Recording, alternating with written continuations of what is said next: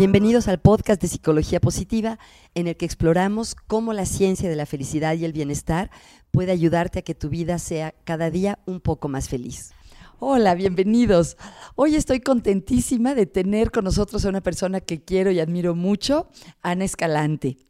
Ana tiene un currículum impresionante. Ella es psicóloga, maestra en terapia familiar, maestra en administración de empresas es directora de Amadi Solutions, que ahora les vamos a contar qué hace.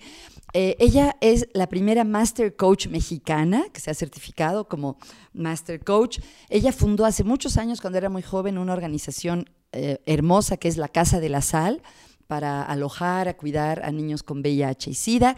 En fin, como verán, y la iremos conociendo, tiene una carrera muy productiva y con un gran impacto en el bienestar de las personas. Bienvenida, Ana. Hola, Margarita, mucho gusto. Pues hoy me encantaría hablar de tu trabajo y de cómo se conecta lo que haces con la felicidad y el bienestar. De lo que yo te conozco. Ay, y no mencioné que tú también eres terapeuta familiar. Ahora no ejerces tanto la terapia como el coaching, pero es una de las maneras en las que has impactado positivamente a las personas. Sí, a través de mi maestra Margarita Tarragona, que me enseñó muchas cosas sobre la terapia familiar. ¿Por qué no empezamos, Ana, por a qué te dedicas hoy y cómo llegaste aquí? ¿Cómo defines tu, profesión hoy? Pues mira, hoy me dedico a generar bienestar, efectividad, productividad en las personas y en las empresas a través del coaching y a través de eh, programas transformacionales, es decir, programas de desarrollo personal que transforman la visión del mundo de las personas.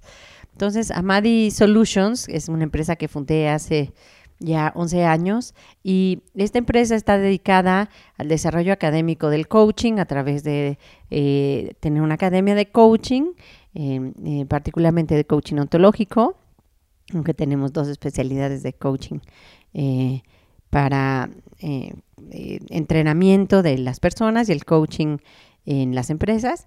Y bueno, y la otra parte que es la consultoría en donde usamos el coaching como una de las herramientas, consultoría empresarial, pero la parte de desarrollo personal, que tiene mucho que ver con el bienestar, es la de Amadi Personal, en donde tenemos un proyecto que se llama Siete Semillas de Amor y de Abundancia, que ya tiene 10 años eh, rondando. Entonces, pues así es como apoyamos todos nosotros al bienestar de las personas y las formando profesionales, coaches profesionales, trabajando en las organizaciones para potenciar el desarrollo de las personas y las organizaciones y a través de este programa de Siete Semillas de Amor y Abundancia a nivel individual de las personas. Sí, fíjate que este programa eh, eh, puede ser al público en general o puede impactar en las empresas o también ya hay siete semillas para chavos a los niños. Ay, qué interesante. Eh, sí, está muy, muy relacionado con el bienestar de las personas. Te quiero preguntar mucho más, pero antes de entrar a lo de las siete semillas,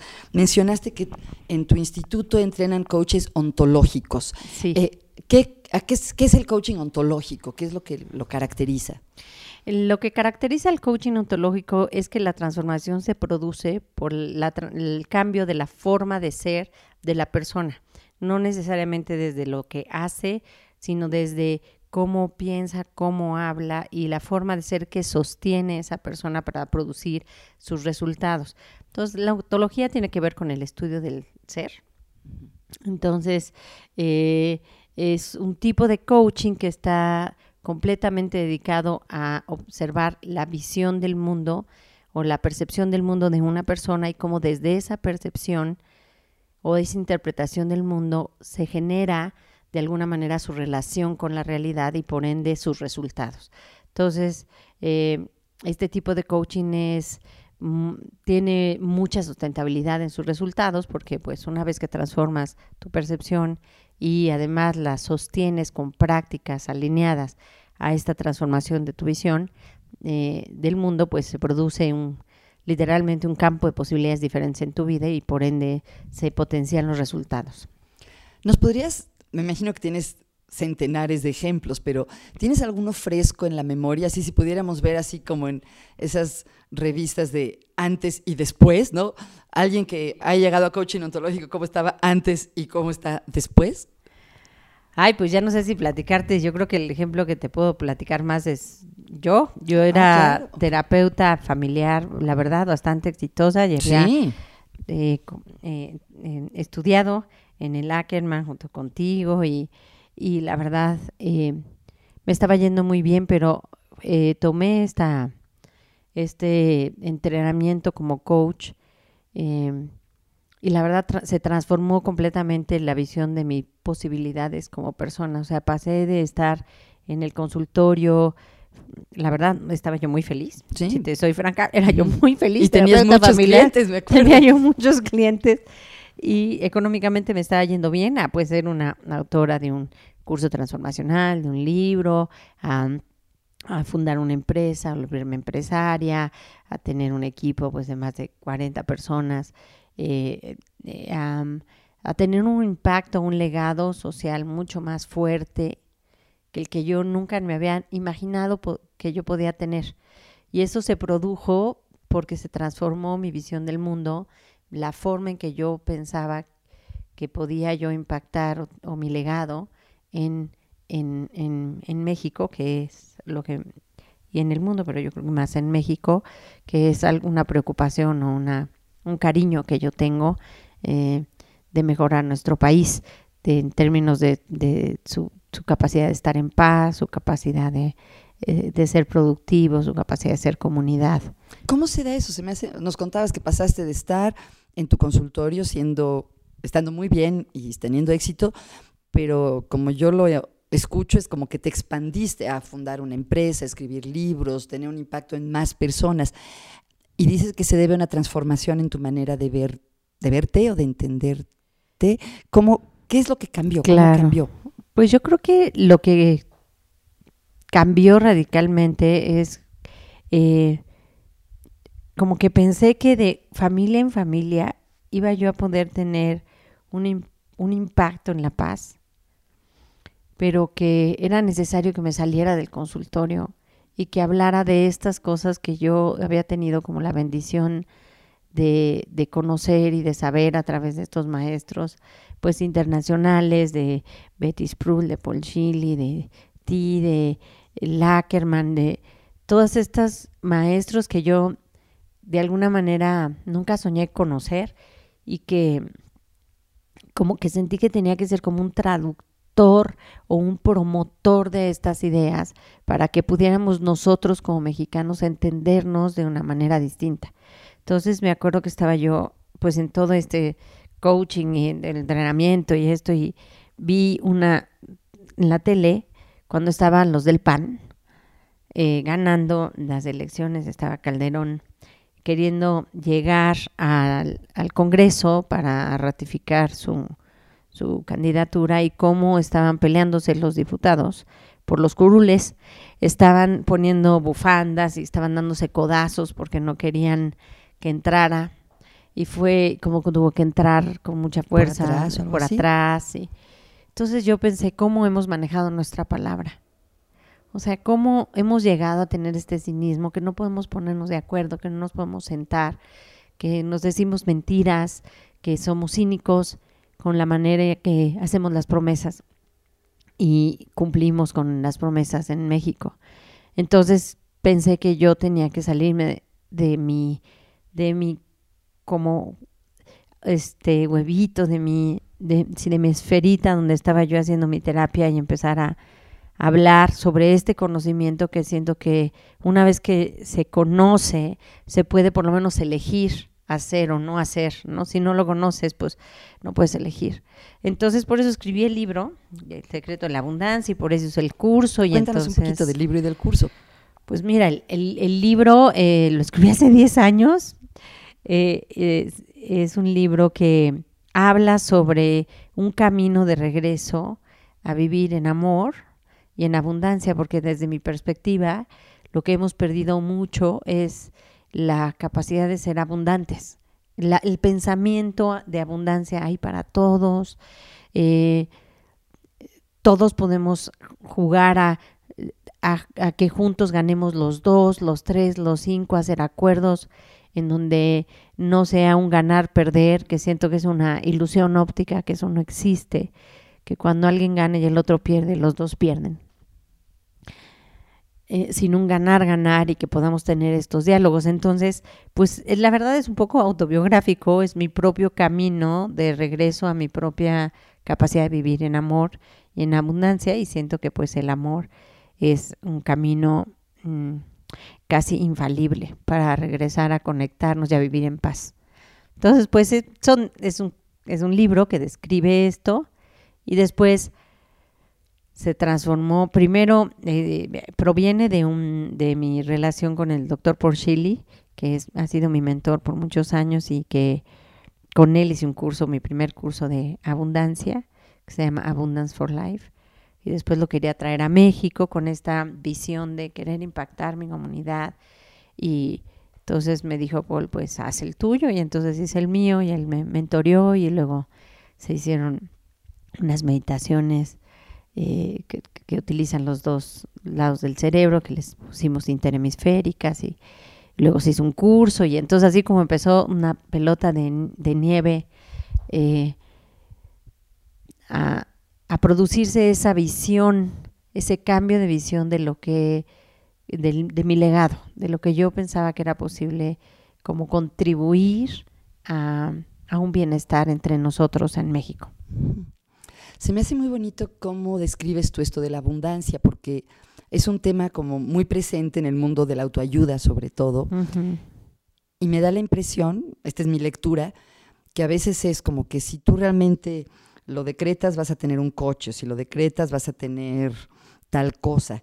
Y como yo estoy entendiendo como lo planteas tú, es más como una filosofía de que, lo, como acabas de decir, que hay para todos o que podemos eh, no sé cómo decirlo, suficiente. que no sea en, detrimento de otras personas. No sé tú cómo lo ves. Exacto, Sí, porque la abundancia no, no tiene que ver con el tener, tiene que ver con la, con una, con un estado de conciencia, una manera de estar en el mundo en donde puedes eh, observar la increíble cantidad de bendiciones y regalos que todos los días estamos recibiendo, ¿no? El regalo de que estés despierto, el regalo de que los que tú amas estén despiertos, de que, de, bueno, inmensidad de bendiciones y que si viviéramos conectados con esta capacidad de ver lo que está y lo que es ya, no lo que debe de ser ni lo que vamos a crear, sino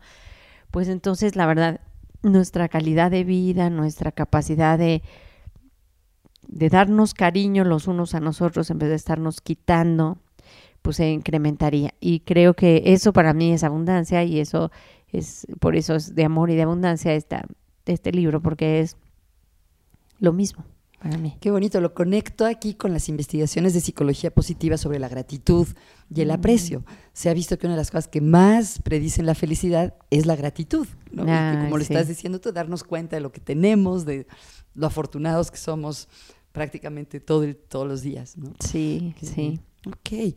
Y entonces em, está el libro del secreto de la abundancia, las meditaciones. Y, mm, ¿qué, eh, ¿Dónde estás hoy, Ana? Pues mira, 10 años después, pues yo empecé a dar mi curso y empecé con 6 y luego 8 y luego 20 y un día tuve 70 y luego 40 y así va variando, pero llevo... Es muy modesta, dices así, pues entonces hice un libro, es un, así como de pasadita, pero no es de pasadita, es un gran mérito hacer un libro, hacer un set de meditaciones, tener tanta gente que capacitas. Pues sí.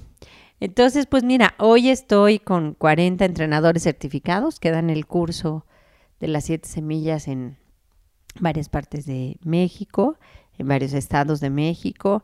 Estoy eh, escribiendo mi segundo libro. ¿Nos puedes contar o todavía es, sí, pues, demasiado pronto? Es un poco pronto, pero ya, ya estoy completamente comprometida porque me está pasando igual que, que con esta, que con esta, el libro de las, de la abundancia, que eh, me tengo una enorme necesidad de, de hablar y de crear diálogos sobre la integridad que siento que es un, tema que si nosotros, pues ya no solamente en México, sino tal vez en Latinoamérica, volviéramos a regresar a, entender qué es ese valor y, y, cuál es la, el regalo que tiene para nosotros, podemos transformar pues nuestra visión del mundo y empezar a crear otro tipo de dilemas, ¿no?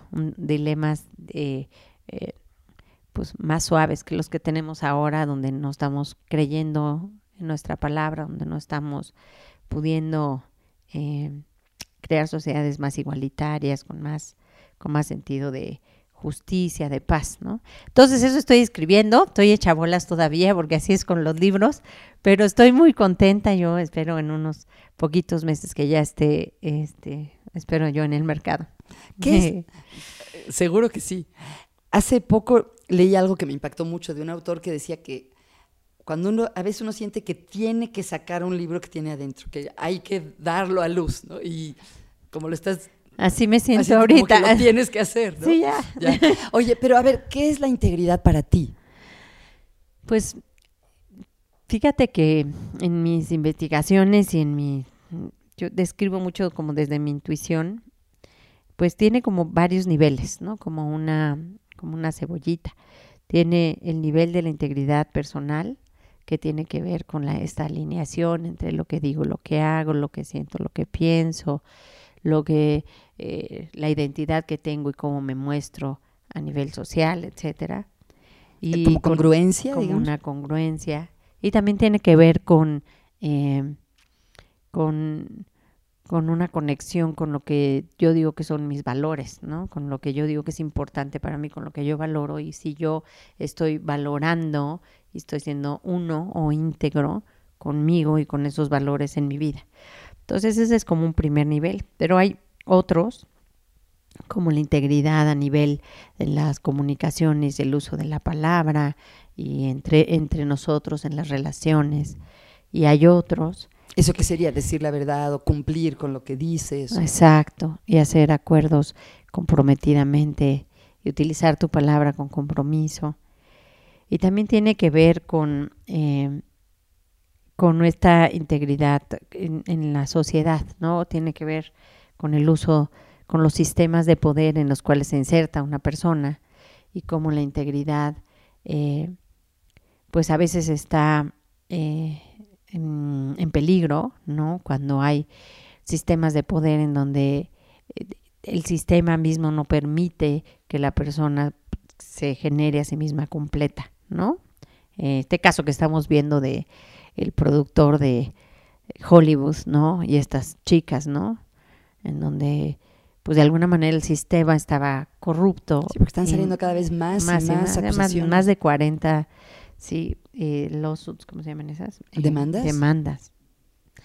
Entonces, pero hasta que la víctima en ese sentido no tuvo suficiente fuerza, no pudo tener eh, completud, ¿no? Es decir, hasta que no hubo alguien o el sistema mismo una pequeña ruptura o algo no puede salir el problema y entonces reconectarse con esa integridad o no sé cómo traducir wholeness, pero esa completud, con esa capacidad de ser uno, tanto de las personas involucradas como de el sistema, que pueda entonces haber esta eh, responsabilidad y, y, no, no una impunidad, sino una responsabilidad. Entonces el tema es complicado, es complejo, pero es hermoso porque siento que estoy empezando a ver algún tipo de como de entrenamiento que pueda regresarnos a una reflexión. Yo creo que el tema de cualquier valor, en particular de la integridad, me enfrento con la con la con la cuestión de que no quiero que se vuelva una conversación de bueno, malo, mm, blanco, negro, esto es la verdad, esto no es la verdad, sino creo que solo podemos regresar a la integridad si, y regreso a mi primer libro, si regresamos a tener eh, cariño entre nosotros, caring, ¿no? O sea, genuino y una eh, conexión real con el bienestar de ambos, el tuyo y el mío. Y yo creo que cuando esto, esta conciencia surja de regreso, entonces cuando se nos presenten los momentos de, elección y de decisión, podemos entonces eh, crear una, eh, una reflexión interna que nos permita decidir con integridad. con la mayor integridad posible. Ana, me llama la atención, hace un par de minutos dijiste como sociedad volver a la integridad. Ahora has, dicho nuevamente, nos permita regresar, nos permita volver. O sea, ¿a qué te refieres con el volver o regresar? ¿Crees que ya hemos sido como sociedad más íntegros o, o que como personas en algún momento todos somos íntegros? ¿Por qué esta eh, analogía del regreso? Es bien interesante que no lo había yo pensado, pero es que así lo pienso. Yo creo que en México y en Latinoamérica no sé si hemos sido más íntegros porque nuestra historia, pues no, no creo que es joven. o sea, no tenemos tantos, tenemos grandes, grandes antepasados, pero como México, pues bueno, poquita historia con la democracia real, este, todavía estamos ahí aprendiendo. Pero yo, yo creo que de regreso en el sentido de que yo creo que todos en el fondo anhelamos vivir en paz. No importa qué partido político tengas, no importa eh, cuánto hayas acumulado en tus bienes, yo creo que una vez que los tienes, te das cuenta que los bienes no te dan paz. ¿Para ti la paz es más o menos lo mismo que la felicidad o que la, el bienestar? El bien, sí, yo creo que es una, una como en el crisol de los colores, es uno de los colores del bienestar. Y eh, yo no sé si te acuerdas, pero cuando éramos jóvenes, o sea, la este, semana pasada. sí, exacto. bueno, tú eres más joven que yo. Un poquito más joven, pero podíamos salir a la calle, podíamos ah, ir a Oaxaca para palotear, íbamos con cuatro amigos y te paseabas por, y te ibas en tu cochecito por las carreteras. A nadie se le ocurría que te fueran a parar y a secuestrar y, y, que a Oaxaca no pueden ir, mis hijas no pueden ir porque, pues, porque estaba sitiada por siete lados hace dos semanas. O sea, y entonces Acapulco, y entonces sí, qué rico. Yo me acuerdo de ir a Baby Olla, bailotear y salir un poco jarras, pero nada se te ocurría que te fuera a cortar la cabeza a nadie, ni, ¿me entiendes? ¿Cómo se llama esto que te recogen? Ah, un secuestro expreso, secuestros levantamientos. levantamientos. Entonces, yo creo que todos en el fondo, todos nosotros en México, y no puedo hablar por todos los países de Latinoamérica, pero creo que es un fenómeno latino. Tenemos una ansia de, regresar a un estado de mayor plenitud social, donde podamos estar viviendo con, alegría, con confianza, con, eh, con una sensación de seguridad básica que está empezando a erosionarse, ¿no? O ya se erosionó. O ya se erosionó. Eh, me acuerdo de chiquita, mi mami tenía, tenemos cuatro, éramos cuatro hermanos y nos se iba a poner a tejer en el Parque de la Hormiga, aquí en Chapultepec. Y se sentaba a tejer y pues yo creo que tendríamos 8, 7, 6, 5, 9, 8, 7, 6, porque éramos así. Y nos íbamos en la bicicleta que rentábamos ahí y íbamos de vueltas. Ella se sentaba a tejer. Entonces dábamos de vueltas y le decíamos, hola, ma, y otra vez. Hola, o sea, ¿Tú crees que puede hacer alguien ahorita hacer eso, un niño de siete años? Hola, ma, en el Chapultepec. Pues no, no creo que pasen ni tres cuadras antes de que o a la mamá le dé una chiriporca o al niño le roben la bicicleta o se lo roben a él, ¿no? Me llama la atención lo que dijiste sobre vivir plenamente en sociedad, porque me da la impresión, no sé por qué, que en México, en el ámbito de lo privado, vivimos felices en general, ¿no? Y los datos lo indican. Los en escalas de 0 a 10, en México estamos en 8 en satisfacción con la vida y en 8 de felicidad. Pero como que hay una escisión entre cómo qué tan plenos estamos en la, digamos, en lo privado, en nuestra casa, con nuestros amigos, y esta sensación a la que tú aludes de poder vivir plenamente en lo público, Exacto. En, la calle, en los parques, en, eh, como, como ciudadanos, no solo como individuos, ¿no? Sí, pues sí, es que hay una percepción de que los malos son muy malos, están por todos lados, y como hay impunidad, no hay esta capacidad de realmente llamar al policía o ir al Ministerio Público y decir, este señor, y pues no sabes qué te vaya a pasar. O sea, la verdad es que pues yo he tenido varias experiencias donde me ha ido bien, con el Ministerio Público, pero, pero pues sí, como una vez platicando con un, un secretario de acuerdos, que me dijo, ¿usted está segura? Una, una, cosa muy, muy dura que tuve que vivir. Le dije, no, no estoy segura, por eso lo traje. Llevamos un año en el juicio. Este, pero no, no, no, segura no estoy porque yo no fui la víctima, ¿no? Y me dijo, le dije, ¿por qué me pregunta? Y me, y me dijo, pues porque no todos los que están son, ni todos los que son están adentro. Y le dije, a ver, ¿qué porcentaje cree usted que estén eh, realmente adentro de las cárceles? O sea, de criminales o de delincuentes. sí, que estén, que estén realmente adentro de una cárcel personas inocentes. Me dijo, yo creo que por ahí del 40%. Entonces, con un sistema así, pues entonces pero yo, pero yo le decía, ¿pero cómo? Me dice, no tiene usted idea, lo gente, cómo viene, dice mentiras y venta cosas y pues nosotros no tenemos más formas, ¿no? O sea, hay toda una manera de meter a una persona a la cárcel. Imagínate nada más, Margarita. Entonces yo pienso, no, tenemos que regresar, pero esa transformación yo creo que tiene varios niveles. O sea, que tiene el nivel interior, que para mí es el más importante, porque si hacemos masa crítica y realmente podemos empezar a entender desde dónde estoy decidiendo. Perdón, y ese nivel interior, ¿cómo se puede desarrollar? El coaching, la meditación, la autorreflexión, ¿cómo, ¿cuáles serían, digamos, las herramientas, aunque no me gusta la imagen mecánica, pero ¿qué, ¿cuáles son los ingredientes para desarrollar esa integridad interior? Pues mira, yo creo que Amadi es todo lo que hacemos en Amadi tiene que ver con eso. O sea, entrenamos coaches para que sean como como soldados de luz o de conciencia o de integridad o de como quieras, de forma tal que pueda haber un proceso interno de cambio de visión del mundo. Yo creo que hay una parte así, las semillas tienen que ver con eso, la, la, en, el lado empresarial también tiene que ver con, con esto.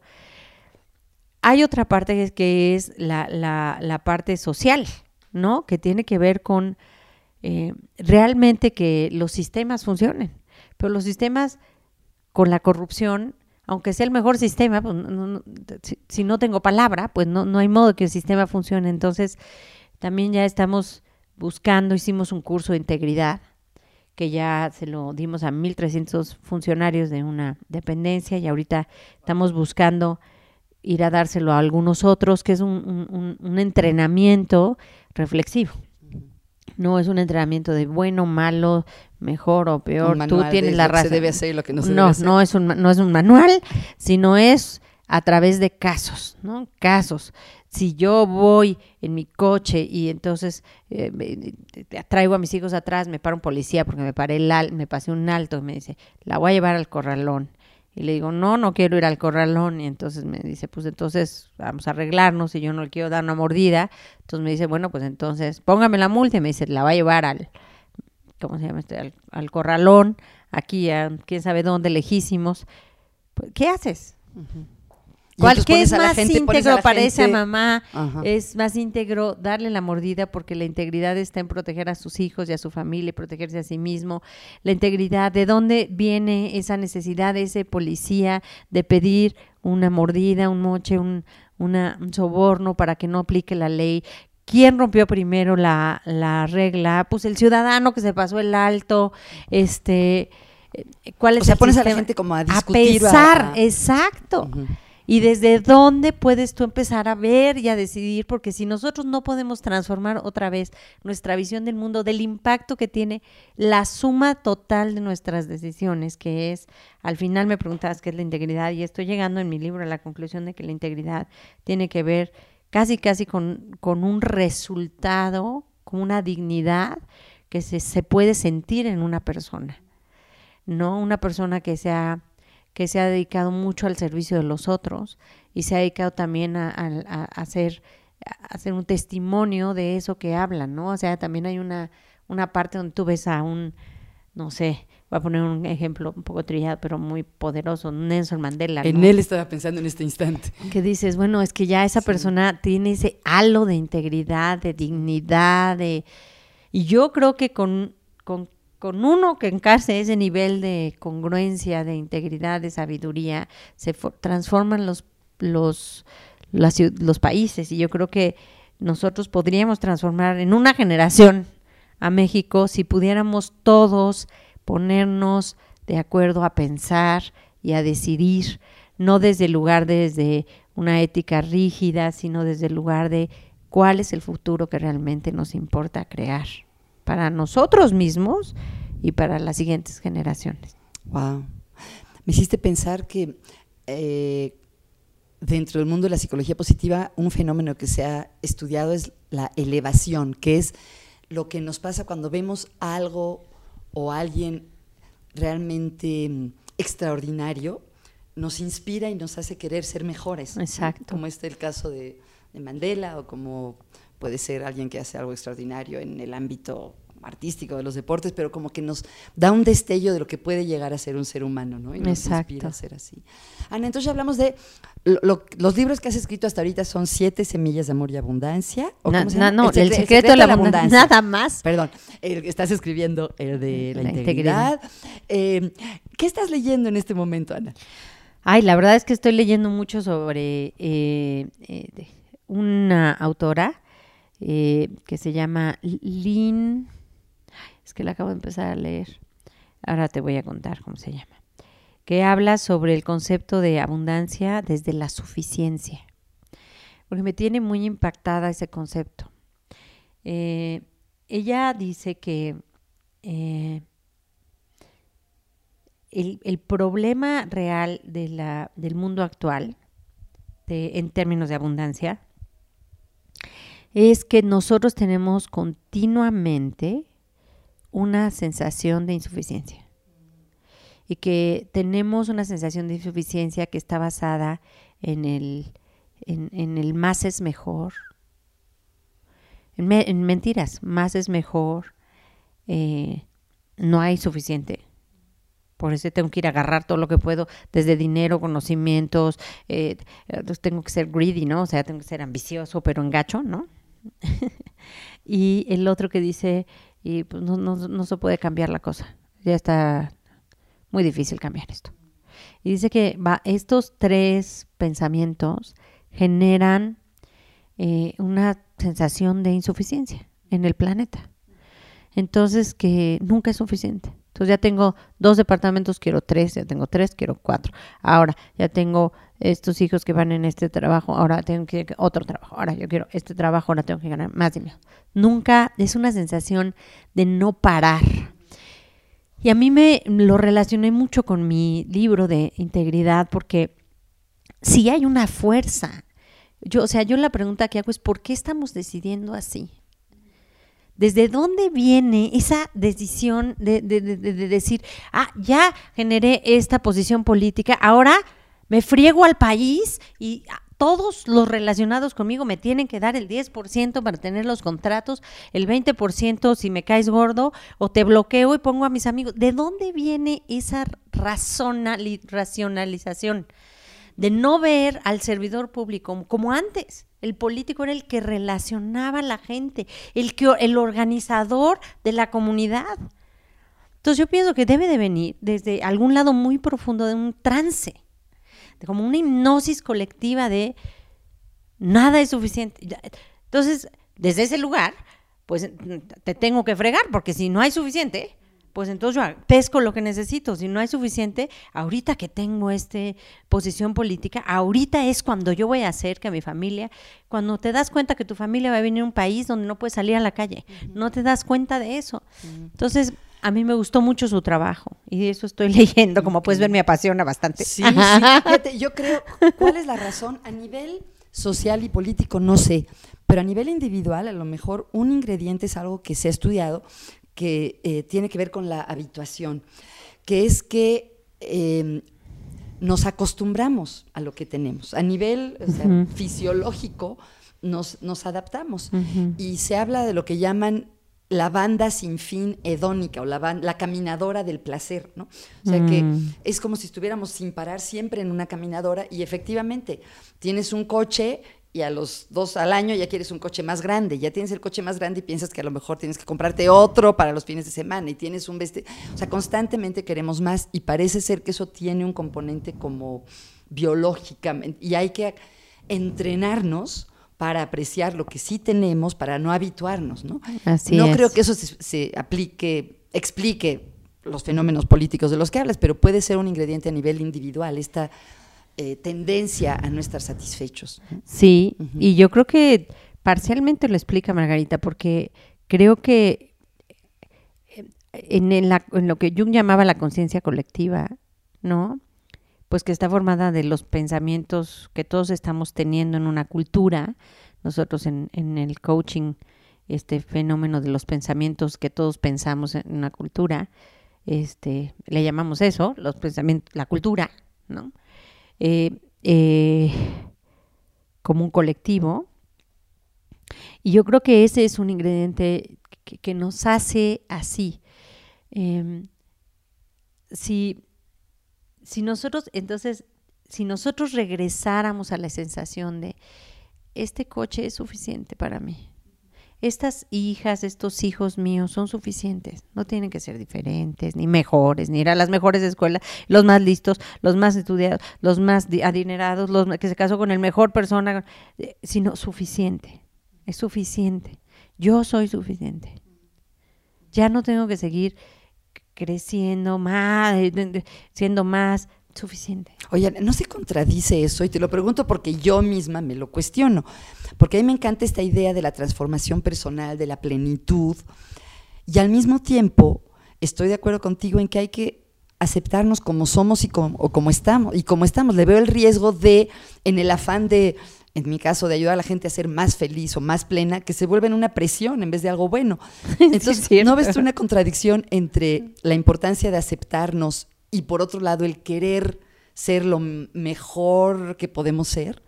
Pues es interesantísimo lo que dices, porque yo creo que es muy diferente desde, desde dónde empieza la cosa. Si la cosa empieza de yo soy suficiente, ¿y ahora qué hago? Ahora, ¿desde dónde creo mi vida?